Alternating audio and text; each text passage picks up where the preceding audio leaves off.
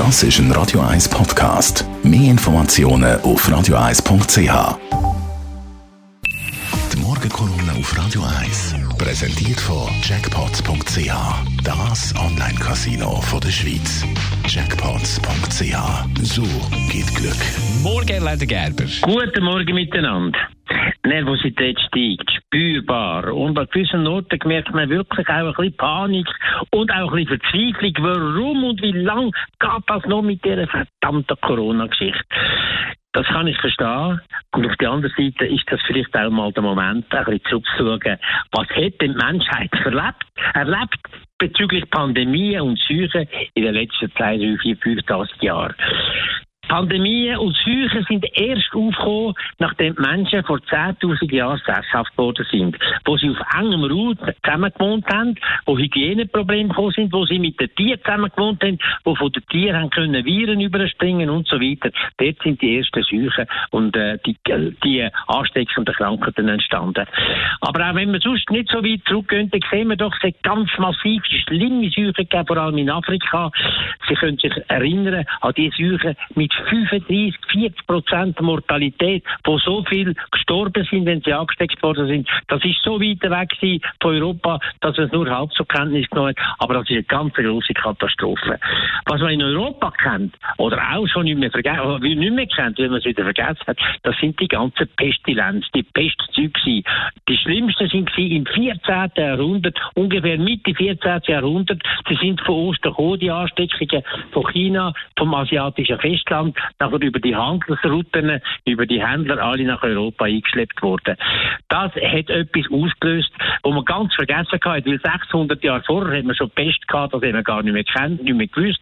Aber in diesen Mitte 14. Jahrhundert Pestzeug hat es etwas ganz Gewaltiges gegeben. In Europa ist 30 bis 50 Prozent der Bevölkerung gestorben. Das kann man sich gar nicht vorstellen tief besiedelt sie damals im Vergleich zu heute. Aber es sind gleich 30 bis 60 Millionen Menschen, die dort gestorben sind, in diesen mehreren Zügen.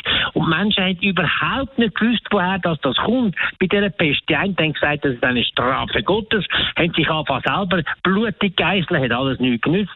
Die anderen haben gesagt, das sind die Juden, die uns das eingebrockt haben, die Brunnen vergiftet, hat die schlimmsten Judenprogramme gegeben in Europa, wo man je gehabt hat und so weiter. Aber man hat nicht gewusst, was. Es hat kein Gegenmittel gegeben, man hat nichts können machen, hat nur können warten, bis es wieder verschwunden ist. Aber das hat Europa zurückgelassen in einem ganz, ganz schlimmen, in einem schlimmen Zustand. Alles ist zusammengebrochen gewesen, Wirtschaft, Kultur und so weiter, der Handel. Und das ist lang gegangen, bis sich das wieder einigermaßen erholt hat. Heute weiss man, woher das kommt. Das ist eine ganz gemeine Geschichte. Das kommt, das ist ein Bakterium, das übertragen wird von der Flöhe, die auf der Ratte sind und wenn die Flöhe nachher Menschen beißen, kommen sie die Pest über. Und dann geht es immer sehr, sehr schnell. Das hat übrigens ein Schweizer herausgefunden, der Alexandre Yersin. Darum heißt das Bakterium immer noch Yersinia pestis und dem müssen wir mal in der Schweiz ein Denkmal setzen. Weil wir müssen daran denken, das, was wir jetzt haben, ist lästig, ist schlimm, es kostet Haufen Leben, aber gemessen an dem, was wir haben, ist das ein bisschen Augenwasser. Wir müssen es aushalten, durchheben, die Regeln einhalten und bis in einem Jahr werden wir in einer besseren Situation sein. Die Morgenkolumne auf Radio 1.